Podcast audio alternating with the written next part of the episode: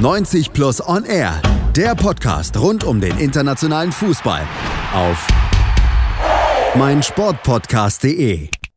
Es ist soweit, es ist wieder diese Zeit des Jahres, es ist Zeit für die größten Awards, die der Fußball zu vergeben hat. Nicht der FIFA Player, UEFA Player of the Year, nicht der Ballon d'Or, es sind natürlich die 90 plus Jahres Awards, die wir heute mal vorstellen wollen, beziehungsweise wir stellen verschiedene Kategorien vor und die drei Nominierten, über die ihr dann abstellen, abstimmen könnt, das Ganze findet ihr auch später noch in Artikelform auf unserer Website 90 Plus.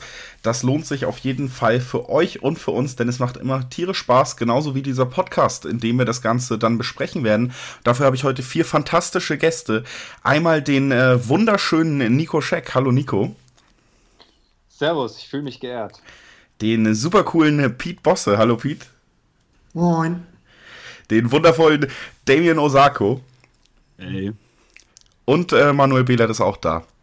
Ja, servus, gut. Schön, dass ihr alle vier es geschafft habt. Wir wollen das gar nicht so lange ziehen. Wir haben acht Kategorien, die wir heute besprechen wollen. Und die erste ist äh, tatsächlich eine der größeren auch, die wir zu vergeben haben. Das ist der Transfer des Jahres. Selbsterklärender Titel, würde ich zumindest behaupten. Ich versuche es trotzdem nochmal für die, die es noch nicht ganz verstanden haben. Es geht um den besten Transfer des Jahres in diesem 90 Plus Award. Und der erste Kandidat für diesen Award, das ist Frankie de Jong. Der wechselte zu Barca und äh, Nico wird ihn uns kurz vorstellen.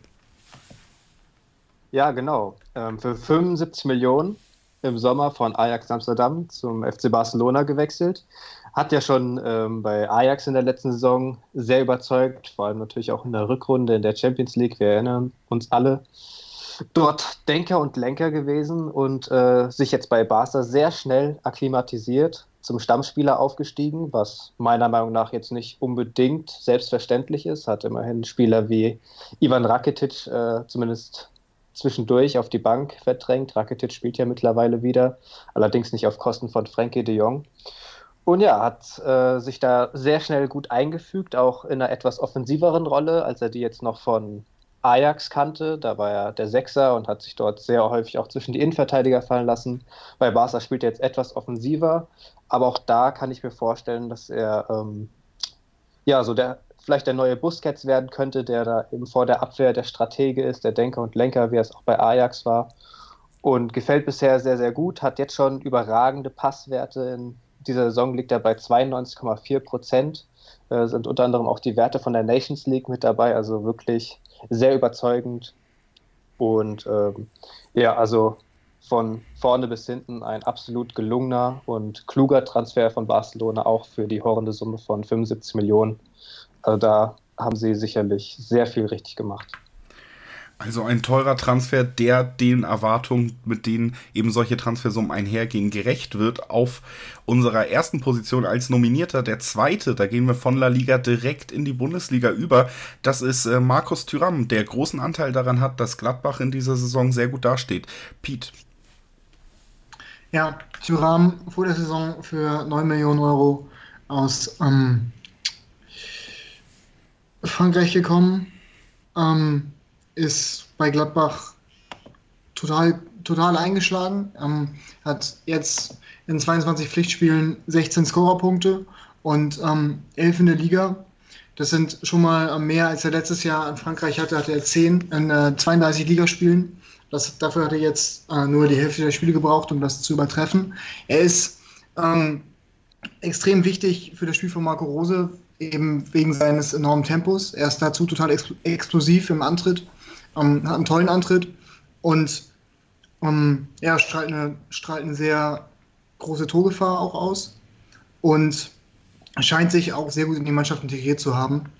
Ähm, seine Jubelarien mit der Eckfahne nach Spielende sind, ähm, haben sich schon in Gladbach ein Stück weit etabliert und ähm, ja, macht Spaß auf jeden Fall, dem zuzugucken und auch das Zusammenspiel im Sturm ist, ähm, scheint zu funktionieren. Er hat, ähm, so habe ich das Gefühl, auch dazu beigetragen, dass äh, Breel Embolo, der eine schwere Zeit auf Schalke hatte, ähm, sich in Gladbach jetzt sehr viel besser zurechtfindet, weil ähm, das eben, ja, es funktioniert eben sehr gut.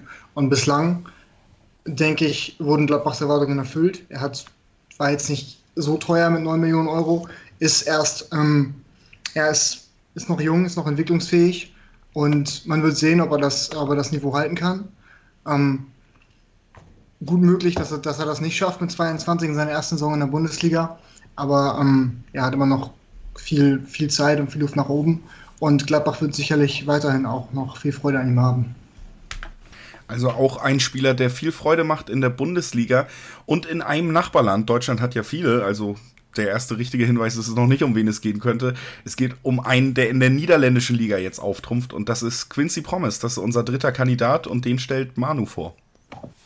Ja, das ist auf jeden Fall ein sehr, sehr interessanter Spieler, der in den letzten Jahren, finde ich, so ein bisschen unter dem Radar flog. Ähm, hat lange bei Spartak Moskau gespielt. Das ist ja eine Liga, die jetzt hierzulande nicht so unfassbar viel Beachtung findet, aber ich fand immer, ähm, dass Promes ein sehr, sehr interessanter Spieler ist. Ähm, als er dann zum FC Sevilla gewechselt ist, ähm, dachte ich, dass das jetzt so die Möglichkeit ist, wo auch hier ähm, in Zentraleuropa die Aufmerksamkeit bekommt, die er verdient hat. Aber bei Sevilla lief es nicht ideal für ihn. Ähm, Im Sommer wechselt er dann eben nach nur einem Jahr schon wieder zu Ajax Amsterdam. Ähm, und da haben viele gedacht, wenn Promes nach Amsterdam wechselt, dann wird eine der Offensiven ähm, abgegeben, vielleicht ein Zierich, vielleicht ein ähm, Neres, aber das war dann eben nicht so, sondern Tadic ähm, wurde dann zur Verbreiterung des Kaders, äh, Promes zur Verbreiterung des Kaders verpflichtet. Ähm, und viele dachten dann irgendwie, ja, ja, so, so ideal war es jetzt nicht bei Sevilla. Ähm, ist er wirklich genau die Ergänzung, die sich Ajax unter ihm äh, vorstellt? Ja, war er. Also er hat äh, rund 20 Millionen, äh, knapp, knapp 20 Millionen Euro gekostet. Ähm, und schon zu Saisonbeginn war deutlich, dass es genau der Spielertyp ist, den Erik Ten Haag ähm, bei Ajax benötigt. Ähm, ist extrem spielintelligent, hat eine sehr, sehr hohe Geschwindigkeit, eine gute Ballbehandlung, ähm, ist torgefährlich, ist eben nicht irgendwie nur ein Spieler, der mal in der Rotation äh, zum Einsatz kommt, sondern einfach ein Spieler, der ähm, auch Startelf-Potenzial ähm, hat und auch häufig in der Startelf stand. Ähm, so kann Ajax in der Offensive noch mehr rotieren, hat noch eine Möglichkeit mehr ähm, und wirklich genau einen Spieler, den man nicht noch irgendwie formen muss. Der Mann ist jetzt 27 Jahre alt, also der ist jetzt auch ähm, äh, mit der gewissen Reife ausgestattet, was halt bei Ajax auch in der Offensive sehr wichtig ist. Da sind jetzt mehrere ähm, Spieler, die eben auch etwas älter sind, die schon ein paar Jahre mehr Erfahrung auf dem Buckel haben. Ähm, und die Zahlen sprechen für sich, also bis zu seiner Verletzung, die er sich Anfang Dezember zugezogen hat, ähm, hat er 14 Pflichtspieltreffer erzielt, hat weitere vier Tore vorbereitet und es ist auch nur so ein bisschen der Chancenverwertung bei Ajax ähm, zuzuschreiben, dass das nicht noch deutlich bessere Statistiken sind und die kleine Krise bei Ajax, ähm, Ergebniskrise, die jetzt so in den letzten Spielen ähm, ja, zustande kam, liegt auch ein bisschen daran, dass er eben in der Offensive fehlt. Also das ist ein sehr, sehr belebendes Element. Ähm, viele haben den Transfer jetzt nicht so unfassbar gut eingeschätzt, ähm, aber im Endeffekt hat sich herausgestellt, dass Ajax da wirklich voll ins Schwarze getroffen hat. Das ist eine absolute Win-Win-Situation für Ajax, für den Spieler. Und ich denke, dass er da auch noch ein paar Jahre glücklich ähm, wirbeln kann in der Offensive. Das waren sie also, unsere drei Kandidaten für den Transfer des Jahres. Ich und äh, Damien haben uns das Ganze angehört, deswegen kriegst du auch das Schlusswort. Wer hat dich denn überzeugen können? Wer ist dein Favorit in dieser Kategorie? Ich würde da zu Frankie de Jong tendieren, weil er halt auf diesem absoluten Spitzenniveau agiert und da wird es schon schwierig für Topclubs wie Barcelona passende ähm, Akteure zu finden, die auch noch so perfekt zur Philosophie passen und ähm, das, der wird auch noch äh, da vermutlich Ewigkeiten bleiben. Ähm, deshalb ist er für mich der Transfer des Jahres. Also Damien hat eine Meinung und wenn ihr eine habt, dann könnt ihr natürlich auch eure Meinung loswerden, wenn wir das alles an den Start bringen auf 90 Plus im Rahmen unserer Jahresawards. Und äh, gleich gibt es dann hier auch schon die zweite Kategorie, das sind die Flop-Transfers. Davor machen wir eine kleine Pause bzw. einen Break, damit wir die Teile auch einzeln verwerten können. Und hören wir uns gleich wieder. 90 Plus On Air, der Podcast rund um den internationalen Fußball auf meinsportpodcast.de. Die Zirbelnuss ist eine Wappenfigur in Form des. Auf die Zirbelnuss, der FC Augsburg Talk. Wer ist gegangen, wer ist gekommen?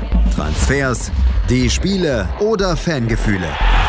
All das und mehr im FCA Talk. Optimal vorbereitet auf die Saison des FC Augsburg. Auf meinsportpodcast.de